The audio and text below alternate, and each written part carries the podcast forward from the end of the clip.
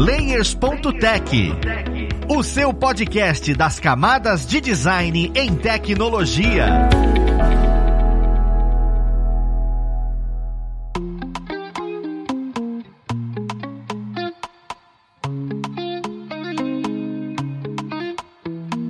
Olá, ouvintes! Eu sou o Luiz Lima, designer e professor aqui na plataforma Lura, e vamos para mais um Layers.tech, o seu podcast das camadas de design em tecnologia. Na conversa de hoje, nós vamos falar sobre a relação entre PO, PM e PD. Eu sei, você deve ter escutado e falado, oh meu Deus do céu, que, que diabos é isso? Mas a gente vai entender tudo certinho durante a conversa. Vamos lá para ela ver quem vai ajudar a gente nesse papo. Nós temos aqui hoje, como pessoa convidada, o Roberto Sapino. Ele que é professor, ele é instrutor aqui também na plataforma, dentro dos cursos de inovação e gestão, é especialista em engenharia de software e consultor. É milhares de coisas. Seja bem-vindo, Sabino. Obrigado, obrigado pelo convite, Luiz. É uma honra estar participando aqui com vocês. Espero que a gente possa discorrer aí sobre esse tema que eu já começo dizendo que para mim, assim, tem bastante coisa pra gente explorar nesse tema aí. Ah, maravilhoso. E também para elucidar para a cabeça de todo mundo. E assim como o Sabino trouxe um pequeno spoiler, nós temos a nossa queridíssima Tuane Dias. Ela que é design lead lá na RD e também instrutora aqui na plataforma. Seja bem-vinda, Tuane. Olá, ouvintes! Eu já falei como eu adoro essa parte. Eu fico, fico nervosa com umas da risada. Ai, que felicidade, tô aqui de novo. Agora, bem feliz. É maravilhoso, eu fico muito feliz de tê-las aqui também. E assim, como a gente tá falando sobre várias siglas e, e vários significados, hoje o mercado e muitas pessoas estão estudando sobre esse segmento de PO e PM e, e vem agilidade e vem um monte de coisa, mas às vezes a gente não entende muito bem o que são as siglas. Eu queria começar desmistificando um pouquinho isso, né? Vamos trazer um pouco quais são as definições, o, o que que é a pessoa e, e, e PO dentro de uma empresa, o que que é a pessoa PM dentro de uma empresa e o que que é a pessoa PD dentro de uma empresa, para daí a gente trabalhar com essas correlações. Deixa eu começar, eu vou começar com PO e PM, que tá mais na minha praia aqui, deixa pra Tuane falar do PD. Inclusive, eu acho que vale a pena a gente já saber que algumas empresas, por exemplo, misturam um pouco. Eu tô falando aqui do Product Manager e do Product Owner. Então vamos começar pelo Product Owner. O Product Owner ele está definido lá no Scrum Guide, é um papel que está definido no Scrum Guide e ele está definido como alguém que é responsável pelo produto, é responsável por trazer o valor para o produto. Então o Product Owner seria a pessoa que mais conhece do produto, que mais pode dizer acerca das prioridades, que mais sabe dizer acerca das funcionalidades, aquilo que a gente tem que fazer dentro de um produto para trazer valor para o cliente. Esse é o Product Owner. O Scrum Guide, então, para quem trabalha com o framework Scrum,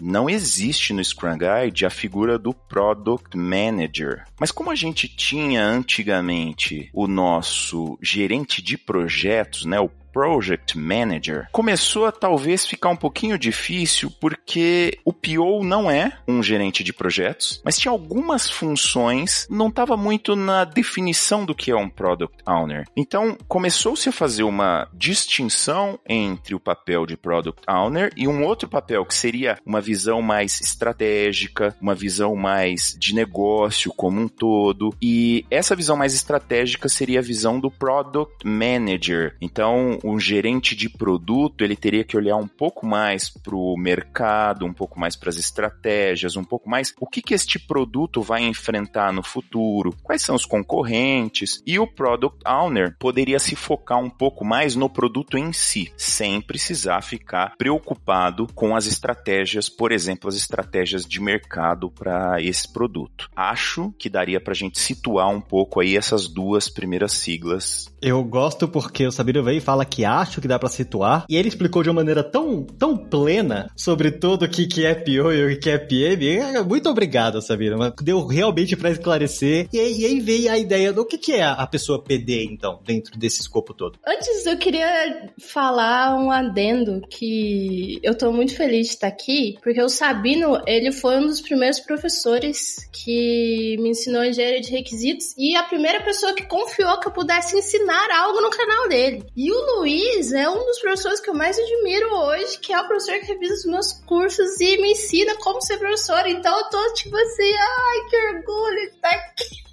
Sou muito feliz estou muito feliz. Muito obrigada por esse momento. E aí, voltando a falar de PD. Depois que o Sabino já deu uma bela de uma explicação sobre a parte de negócio, o PD, ele nasceu de uma, digamos, uma evolução no XY, que antes a gente ficava chamando ah, o design que cuida da experiência, depois o design que cuida da interface, até que veio uma brecha que a gente começou a cuidar muito de produto digital, muito de aplicativo, muito de site, e a gente precisou olhar não só para o usuário, mas para um contexto como um todo. Então, o product designer, o famoso PD, ele é responsável por ter a visão de designer, que é a visão de processo, é a visão de relação entre a, as áreas, ligando a parte de negócio, que o Sabino explicou muito bem, a parte de projeto e a parte de tecnologia. Então, o PD, ele hoje atua como uma pessoa de design que pode fazer pesquisa, fazer desenho de interface, fazer várias relações para que o produto saia mais próximo possível do desejo do stakeholder, da necessidade do usuário e da viabilidade técnica de acordo com o que estiver utilizando lá.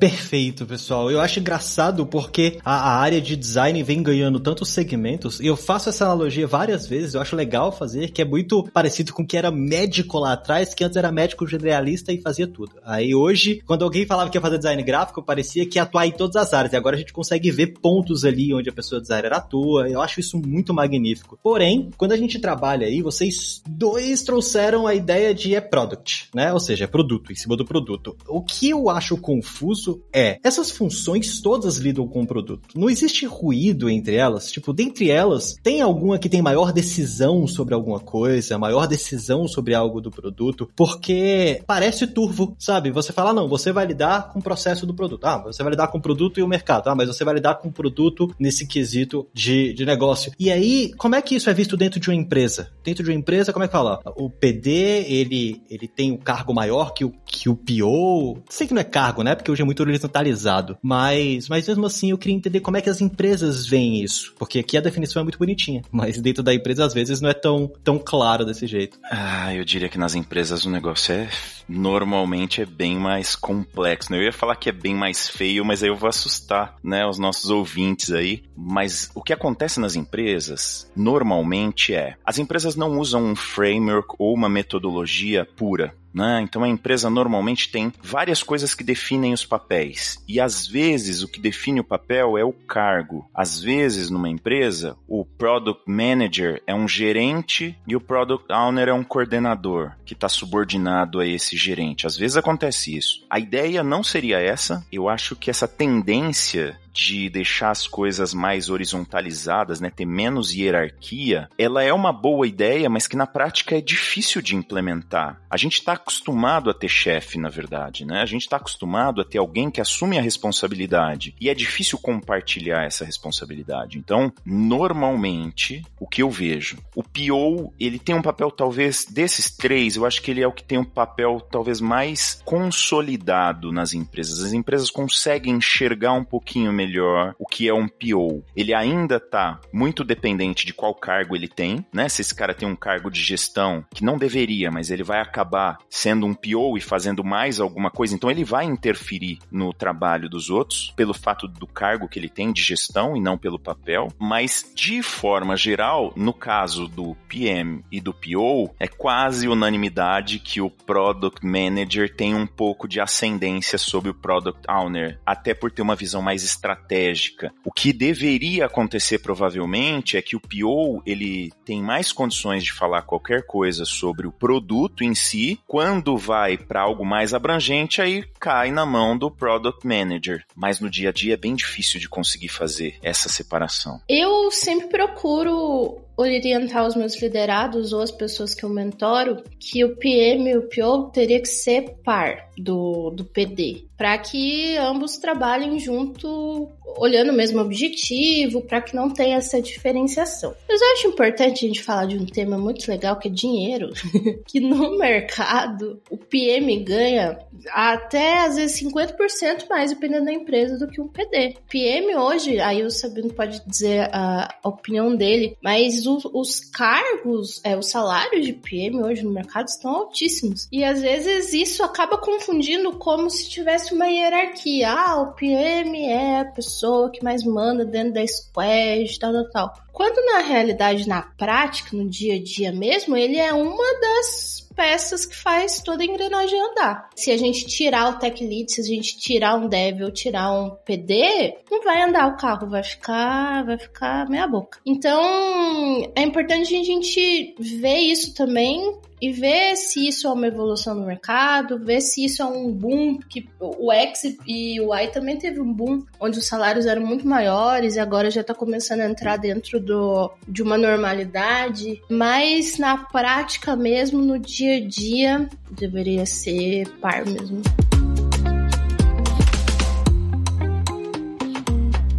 É, deixa eu até complementar só uma coisinha aqui, Luiz, que assim, a gente ainda está aprendendo a cultura de produto, né? Na verdade mesmo nas empresas, porque tem muita empresa que fala de product owner, mas gerencia projeto. Para falar a verdade, eu nem sei dizer se tudo deveria ser produto mesmo. Para mim isso ainda é uma discussão. Se não tem alguns lugares que é melhor gerenciar o projeto mesmo, né, do que gerenciar o produto. E aí, só para tentar dar uma esclarecida muito rápida rápida assim para a gente não entrar nesse ponto. A ideia é que quando você olha para o produto, você está olhando para a vida do produto de uma forma mais longa. Você está pensando naquilo de uma forma mais perene. E quando você fala de projeto, você está muito mais focado no período de tempo onde você vai fazer alguma coisa. Então você não está tão ligado ao produto, você está mais ligado ao que você vai fazer naquele período de tempo. Então a gestão de projetos é muito mais como é que durante esse período de tempo a gente faz uma funcionalidade funcionalidade para o produto X, só que a gente não tem aquele, aquela conexão tão forte com o produto X. E a evolução, eu vou chamar de evolução, algumas pessoas não vão gostar, mas a evolução disso foi o pensamento de produto, onde você é como se você tivesse mais responsabilidade com o produto e você não pode só pensar naquele período de tempo. Só que isso, para mim, ainda é uma transição. E aí eu acho que a parte de design, ela já nasceu mais voltada para gestão de produtos. Eu acho, eu acho que quando a empresa faz gestão de produtos, é mais fácil de enxergar o product designer. E se não for, tá passando de gestão de projeto para gestão de produto, aí eu acho que talvez fique mais difícil. E o PO acaba sendo um gestor de projetos no meio dessa brincadeira aí. É, é exatamente isso que inclusive eu ia trazer, porque vocês falaram a palavra hierarquia e é uma coisa natural, né? Isso vai acontecendo, isso vai vendo e a gente vai também definindo a nossa hierarquia de estudo pensando nessa hierarquia do negócio. Muitas muitas vezes a, pessoa PD olha e fala: Não, eu quero galgar um degrau, então eu vou virar PM, ou vou virar PO. E isso é aceitável, esse pensamento? É normal esse caminho? É normal se trilhar? Vou tornar uma pessoa PD para daqui a pouco eu estar ali? Ou são coisas muito distintas? Por que eu tô perguntando isso? É muito comum uma pessoa que trabalha com design e trabalha com processo gostar daquilo, e de repente vai para o cargo de PM que é eu fiz aspas, tá? Para quem tá escutando. aspas invisíveis. Vai para um cargo superior, que seria o PM, e é uma atuação diferente. E aí dá aquele baque na carreira, dá aquele baque no, nos ensinamentos, no aprendizado, porque não era aquilo. Você era uma pessoa PD mesmo, porque era um outro tipo de funcionalidade. Como é que a gente pensa isso? Como é que a gente leva essa hierarquia, esse, esse pensamento de, de estudo para quem é PD relacionado a esses outros dois, dois pontos da empresa, né? Sim, tem pessoas que acham que PM pode ser uma evolução do PD, só que se a gente fosse pensar numa trajetória de carreira, ia ser um Y, não ia ser uma linha reta. Porque a evolução do PD, na verdade, não é ele virar um PM, seria ele virar um PD júnior, pleno, sênior, especialista. Aí quando ele tá em especialista, ele quer ver, ah, eu quero ser lead. Então eu sou hoje Pro Design Lead. Ah, não, eu quero ser Principal, que é um, acima do especialista, por exemplo, como se fosse um técnico bem, bem a nível gerente. Não, não há necessidade, assim. A evolução do PD não é virar PM. A evolução do PD, se ele quiser continuar em designer, ele pode seguir a, a carreira dele, tem lugar no mercado, tem espaço para que isso aconteça. Mas se quiser trocar, pode trocar. Eu já conheci designers que viraram PMs e viraram bons PMs, porque daí ele consegue ter a visão dos, de ambos os lados e não fica correndo, porque geralmente, pelo menos os que eu trabalhei assim, a maioria dos PMs eles vieram de áreas técnicas. Então, eles eram QAs ou desenvolvedores, ou por algum motivo fizeram faculdade de de coisas técnicas e foram aprofundando no negócio, foram fazendo cursos. Então, quando você vai esbarrar com a área de design, que é totalmente humana, dá muito choque. E agora que o mercado tá mudando isso, agora que o mercado tá falando, não, vamos lá, o, o PM ele precisa estudar discovery, ele precisa fazer pesquisa também. O PM ele precisa fazer toda a parte de teste, não é só pegar top-down do stakeholder e desenvolver. Então, tem parte boa e ruim de virar PM. Eu prefiro que o design vire design. Mas aí o Sabido pode falar o que, que ele acha.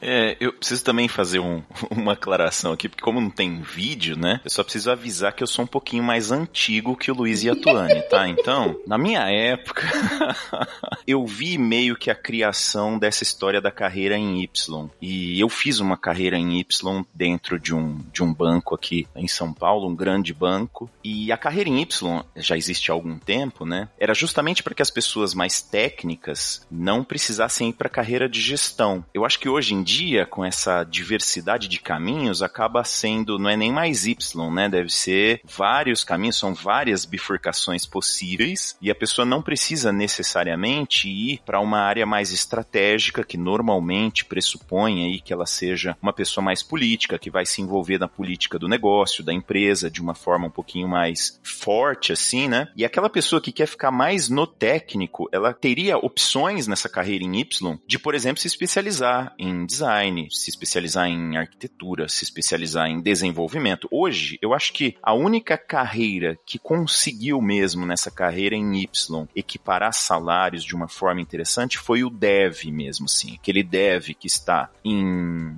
tecnologias de ponta, ele tem um salário alto sem precisar fazer outros papéis, sem precisar dizer assim, não, eu vou virar um PO. Então, acho que é mais difícil você ver um desenvolvedor falando, eu vou virar PO, né? Quando eu falo desenvolvedor, eu tô falando mais da pessoa que codifica mesmo, né? Não sei nem como explicar, porque hoje em dia a gente tem tantos papéis que fica meio difícil, mas acho que dá para entender quem, quem é esse desenvolvedor que eu tô falando, né? Esse eu acho que ele ganhou uma carreira que ele pode trilhar uma carreira internacional, ele pode trilhar uma especialização sem precisar ficar olhando assim, não, mas será que eu tenho que virar PO? Será que eu tenho que virar PM? Será que eu tenho que virar gerente? Ele conseguiu, mas isso também à custa de ser uma carreira já muito mais solidificada do que as outras. PO, se a gente for olhar, né, tanto o PO quanto o PM quanto o PD, eles são mais novos, assim, né? Esse papel, a gente vê esses papéis muito mais recentemente. Então, no final das contas, eu acho que acaba sendo normal, Luiz, embora eu, eu vá um pouco contradizer aqui, né, o, o que eu mesmo já disse, o que a Tuane disse também, mas acaba sendo normal que algumas carreiras acabem sendo como que algo um pouquinho melhor, com salário um pouquinho melhor, e as pessoas acabam indo para lá. E esta carreira hoje, no produto, talvez seja gerente de produtos. Tá virando um pouco esse polo atrativo de quem quer subir na carreira. Mas também acho que com o passar do tempo, as outras carreiras vão ganhar, assim, essa solidificação, igual os desenvolvedores já têm hoje, de falar assim, não, a gente pode buscar objetivos maiores dentro da carreira sem precisar ficar mudando de caminho aqui. Dá para entender até como é orgânico orgânico a forma como isso vai se construindo dentro do mercado. Porque mesmo que a gente olhe e, e defina papéis em uma documentação, quando vai para a empresa, das empresas mais maduras acaba tendo essa,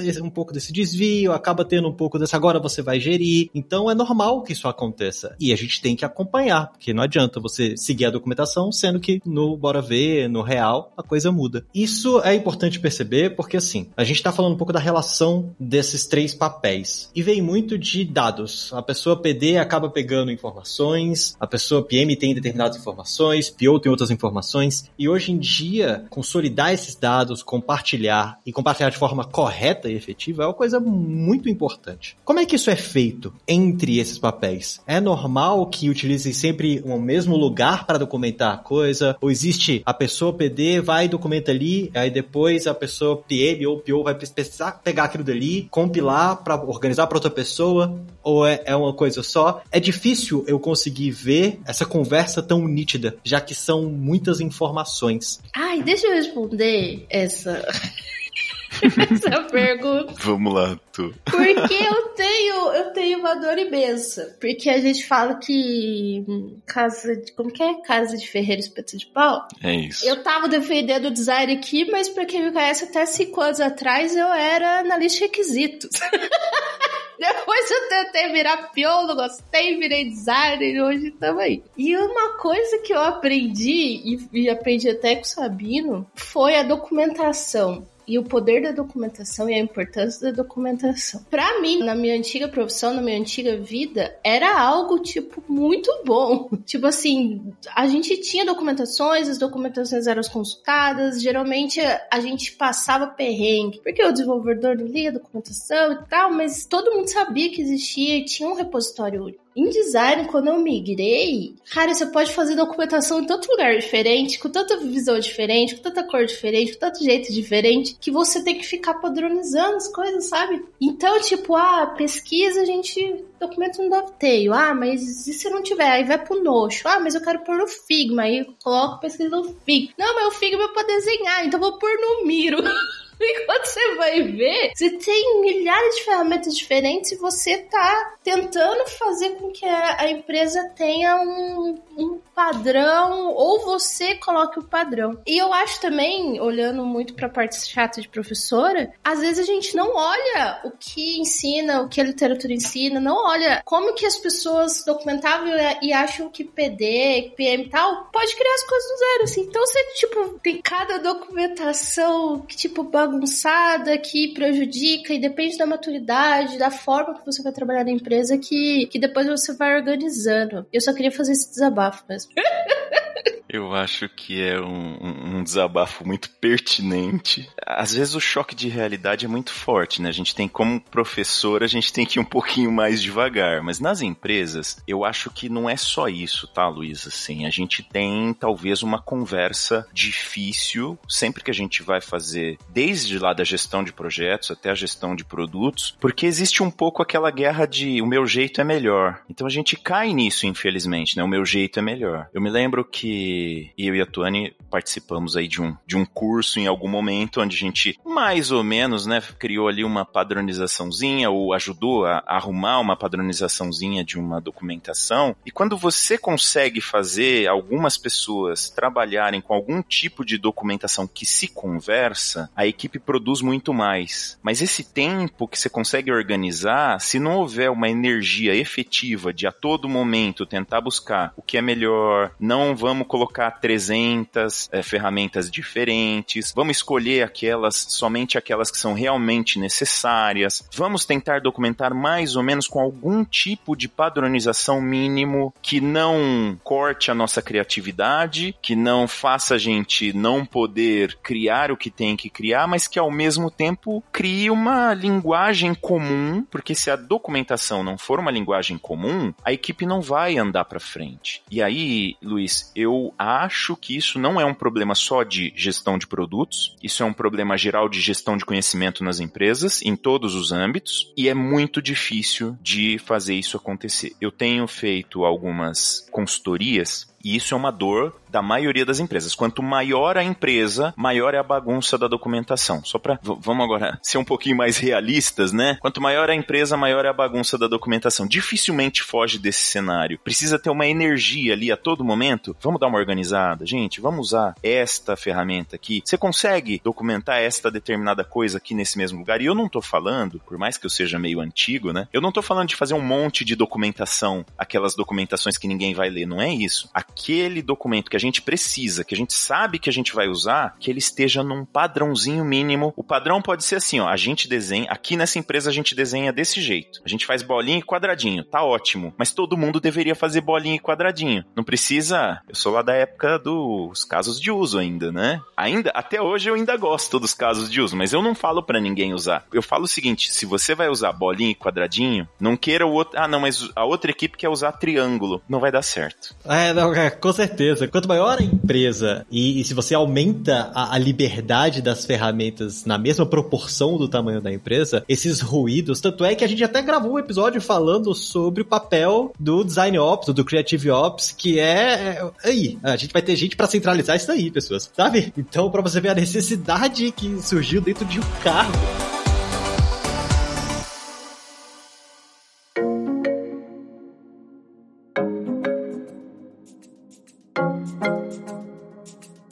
Trazendo isso, né, fala como é que, que esses dois, duas áreas se conversam, o PD com o PM com o PO. Eu fico imaginando quem tá escutando a gente e tá começando agora, começando uma empresa, e não necessariamente começando no cargo, sabe? Se você tem uma empresa, quando que você olha e fala, olha, precisamos de uma pessoa PD dentro da empresa? E quando que uma empresa vai olhar e falar, ah, precisamos de uma pessoa PM ou precisamos de uma pessoa PO? Eu pergunto isso por alguns motivos, tanto que tá começando a empresa agora, ou alguém que tá numa empresa pequena, que não existe esses cargos, e hoje vale a pena a pessoa olhar e falar: olha, acho que a gente pode inserir uma pessoa PM aqui agora, para conversar com aquela dali, que agora vai ser a pessoa PD. Quando é que a gente consegue notar isso para poder oferecer esse tipo de, de separação dentro de um lugar? Dessa vez eu vou puxar a resposta, Tuane, porque eu acredito que o PO desses três papéis, o PO é o único que ele vem mais ou menos com agilidade já. Mesmo que não seja Scrum, a empresa vai fazer, se eu estou na transformação digital, se eu já passei pela transformação digital, se eu já sou uma, uma empresa ágil, nem que seja só no nome, acho que é o único que vem junto com essa ideia de agilidade. Por quê? Porque o Scrum é muito forte, ele é base para várias empresas montarem os seus squads e o papel tá lá definido, é mais fácil. Então o PO acho que é o único que já aparece lá, ó, temos PO, precisamos de PO. Tanto é que eu imagino que se você fizer uma busca por vagas de emprego desses três papéis, a quantidade de vagas de PO vai ser bem maior, porque ele está muito mais consolidado. Quando o produto, a empresa passa a ser um pouco maior e ela passa a necessitar de especialização, os outros papéis começam a aparecer. É até possível que o papel de PD apareça com outro nome em algum momento, né? Antes, o PM, né, o Product Manager, ele às vezes já aparece com esse nome só porque ele faz parzinho com o PO só por causa disso, eu acho, sabe? Porque tá muito, assim, o mercado, o mercado está fazendo uma transição para que as empresas solidifiquem esse papel de product manager. Então, por isso que eu acho que ele aparece também. Mas é mais ou menos assim, conforme vai necessitando de especialização, vão aparecendo os papéis e aí eu acho que o tanto o PM quanto o PD eles aparecem depois do PO dentro das empresas. E claro, as empresas grandes já têm que montar alguma coisa um pouco mais estruturada e às vezes os papéis já vêm, mas às vezes vêm com outros nomes também. PO é o único que me parece que está sempre ali presente, né, como PO mesmo. Eu concordo. Eu concordo, eu acho que PO, ele tá vindo muito, toda vez que tem um dev tem um PO, né? Eu, eu acho que nesses meus poucos anos de, de trabalho aí no mercado. eu não lembro de uma época em que eu via só desenvolvimento. Como um exemplo prático, assim, eu trabalhava num, numa empresa e essa empresa não conhecia design. Aí eu, eu comecei a colocar essa questão de produto design lá dentro quando eu vi que o analista requisito estava desenhando tela. E bem mal. que desenhava do Paint as telas. Aí foi a hora que eu falei, cara, eu acho que a gente já tá tomando uma maturidade aqui de ter um time maior, já não tem só um PO aqui, tem mais de um, e a gente já tá com um número de usuários bem grande aí utilizando, será que não vale a pena migrar e fazer um, uma área especialista nisso, em trazer essa visão do usuário para dentro do produto digital? Aí um dia eu termino de contar essa história, mas eu chamei o diretor e falei assim: me dê 15 minutos pra mostrar pra você o que, tinha que ter o PD aqui dentro. E eu consegui virar PD dessa escola. Mas eu acho que tudo varia da, também da proporção, porque senão a gente fica muito pegado e fala assim: ah, mas tem que ter um PM, PD e tal. E às vezes não precisa, às vezes uma pessoa ela consegue fazer o gerenciamento do produto e o designer e falar com o dev, desde que esteja claro, assim, eu não, não, não tenho nada contra o full stack designer. É, eu acho que é só não sobrepor muito a especialização, tipo, ter consciência que, ah, faz tudo porque é pequeno, porque dá, e tá fazendo tudo com qualidade de alguma forma. Mas eu acho que tem que ter bom senso, né? É, às vezes é importante.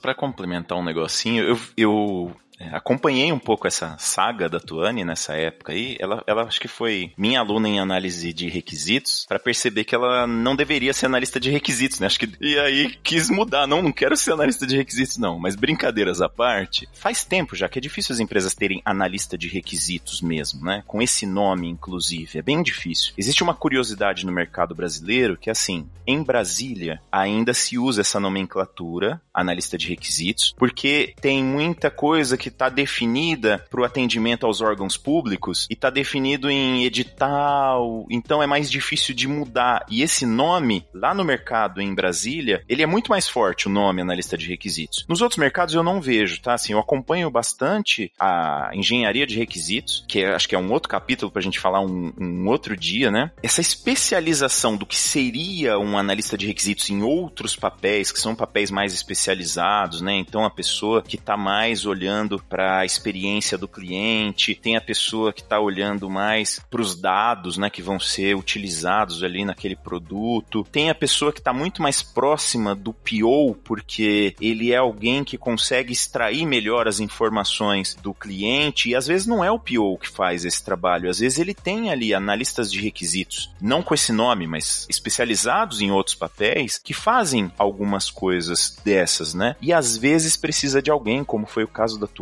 nessa empresa, pegar essa bandeira e falar: olha, a gente precisa fazer essa especialização, a gente precisa mudar isso aqui. Eu tô aqui como analista de requisitos, mas acho que eu não deveria ser analista de requisitos, eu deveria ser mais especializado e o papel que eu me enxergo é esse aqui. E às vezes é assim que a coisa acontece, né? Não, faz total sentido, até porque a gente tá ali, percebe alguma coisa de errado, você percebe que tá. Olha, você foi chamado para ser de requisito e tá desenhando tela. Você já começa a ver um desvio de, de funções, não necessariamente desvio, porque parece muito forte, né? Mas é uma coisa diferente do que você esperava e, e, a empresa acredita naquilo ali, e aí vale a pena ter essa visão, entender como é que funciona cada uma das coisas, e claro, a maturidade da empresa dita muito como é que você consegue introduzir isso. Mas o que eu achei mais valioso foi dê a cara tapa igual a Tuane e fale, olha, a gente precisa disso, gente. Sabe? Vamos dar uma olhada, isso vai melhorar, isso vai trazer bons resultados. Junto com esse crescimento, né, dentro de qualquer empresa, você aí, beleza, a empresa veio, trouxe esses lados, trouxe PM, e veio o PO junto com, com o método. Quais são os atritos entre esses cargos? Quando eu falo atrito, aquela velha brincadeira do ah, não, esse daí é dev, não,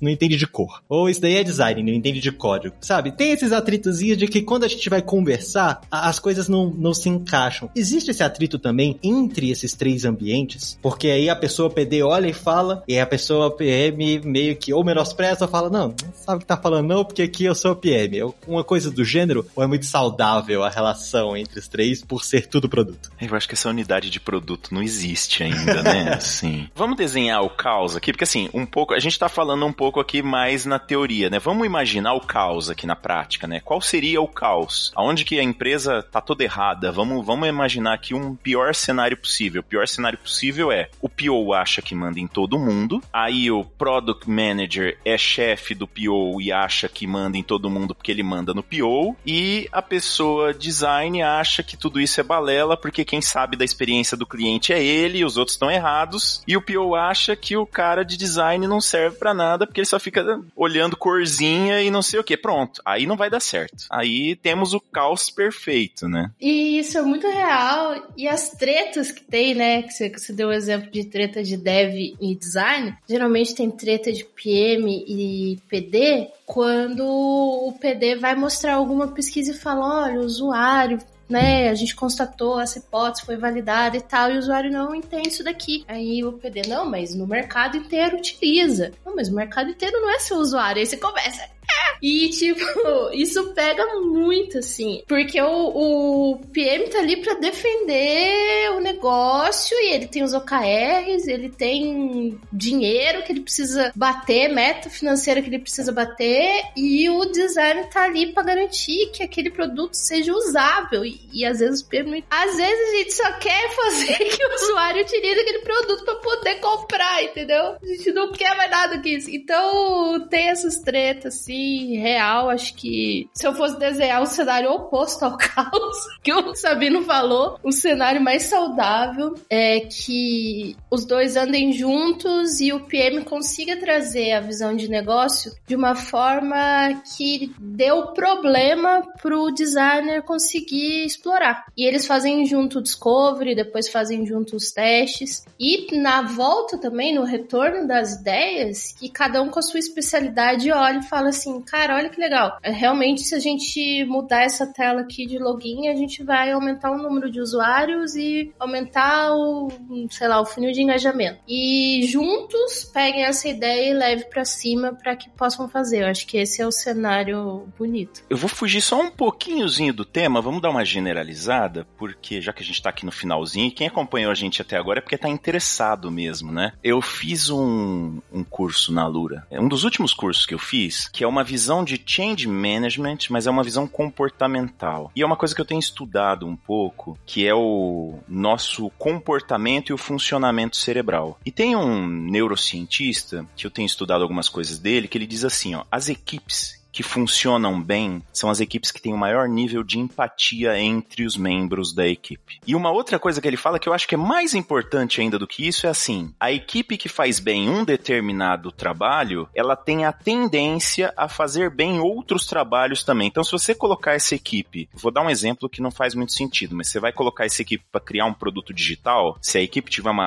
alta empatia entre os membros, vai dar certo. Se você colocar essa equipe, sei lá, para pintar um prédio, vai dar certo também, porque eles têm um alto nível de empatia entre si, eles vão dar um jeito de um ajudar o outro, eles vão dar um jeito de que as coisas aconteçam. E eu acho que como meio que uma, uma, uma mensagem aqui seria assim, a gente tem que buscar esse nível de empatia, seja PO, seja PM, seja PD, seja dev, seja na lista de requisitos. Se a gente buscar esse nível de empatia dentro da equipe, a gente está potencializando todos os papéis. E eu vou dizer que assim é, é, difícil. Já participei de várias equipes. No futebol a gente costuma dizer, né, esse time encaixou, que é quando tem essa empatia entre a, as pessoas ali do time. E eu acho que é difícil o time encaixar. Mas quando encaixa também, aí o time nada de braçada, né? Eu acho que a gente devia buscar essa empatia. Eu acho isso importante. Ah, cara, concordo total. A maturidade organizacional vem com isso, porque as pessoas geram aquilo dali. E, e assim, a gente que trabalha com X, trabalha com design, é até um pouco suspeito para falar, mas empatia é vida, gente. Sabe, você se colocar em lugar de outra pessoa é coisa muito pura, é muito legal de você fazer. Dar aula é basicamente isso, sabe? Então, eu acho super valioso isso. E, e como você disse, pra gente ir meio pra reta final, se fosse para definir de forma rápida, eu sou uma pessoa que tô escutando o episódio e gostei do que cada coisa coisa diz, do que cada coisa indica, quero me tornar uma pessoa PD ou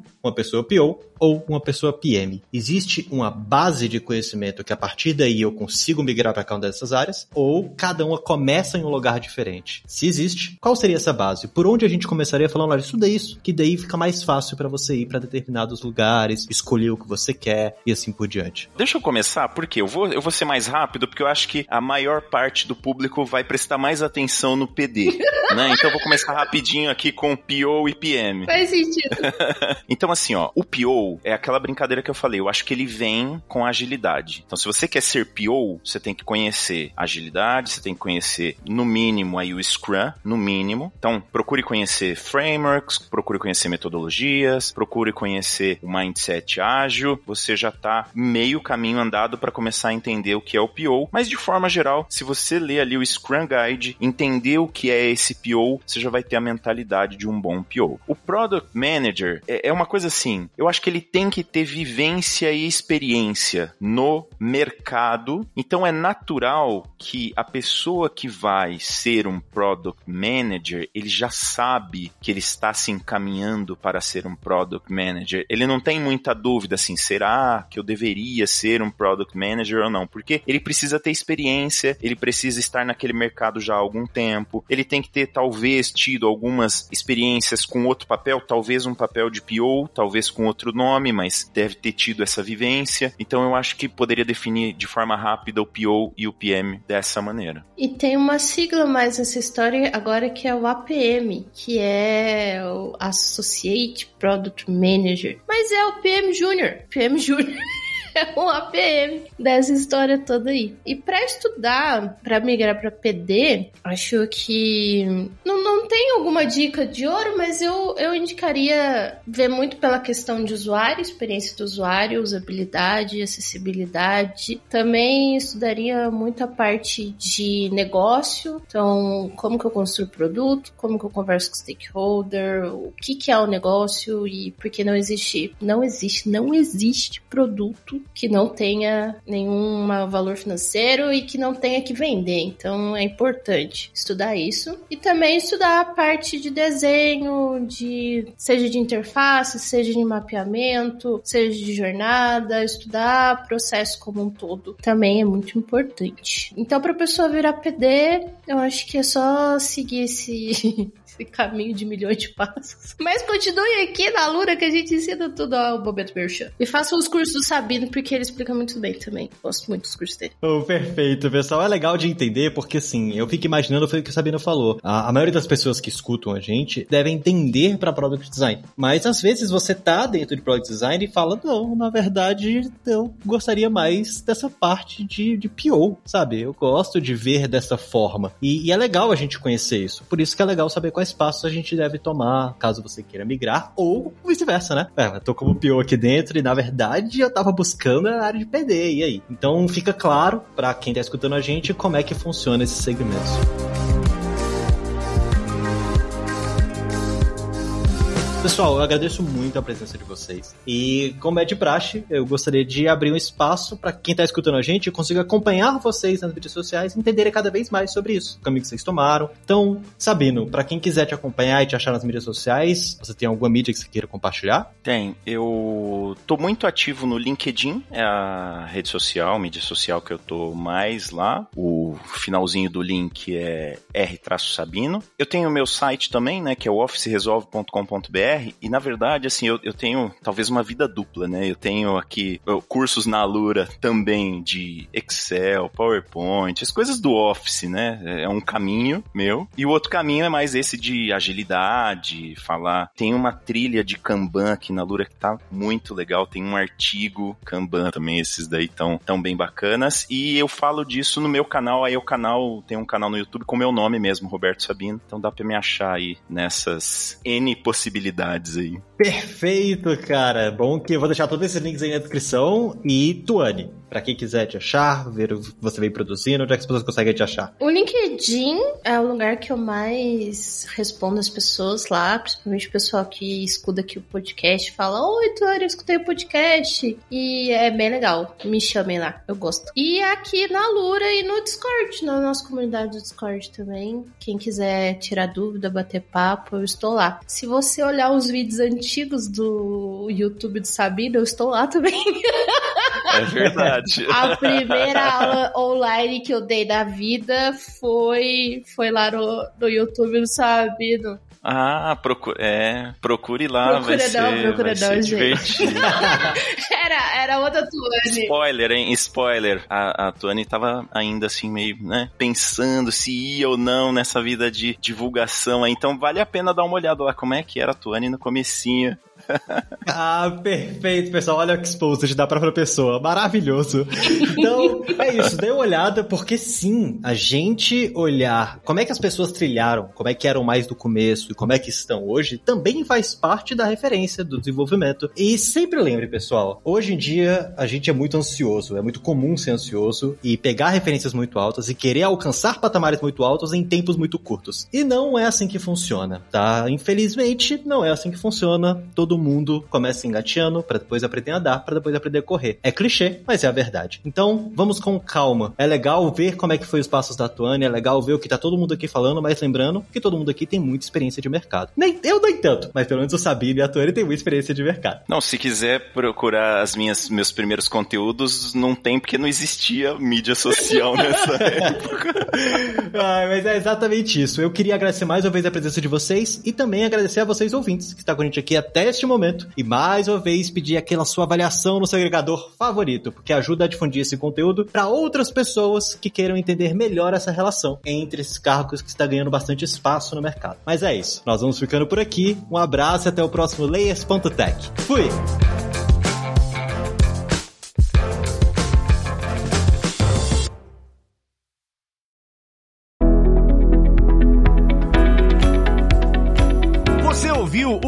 O Layers.tech, uma produção alura.com.br. Edição Radiofobia Podcast e Multimídia.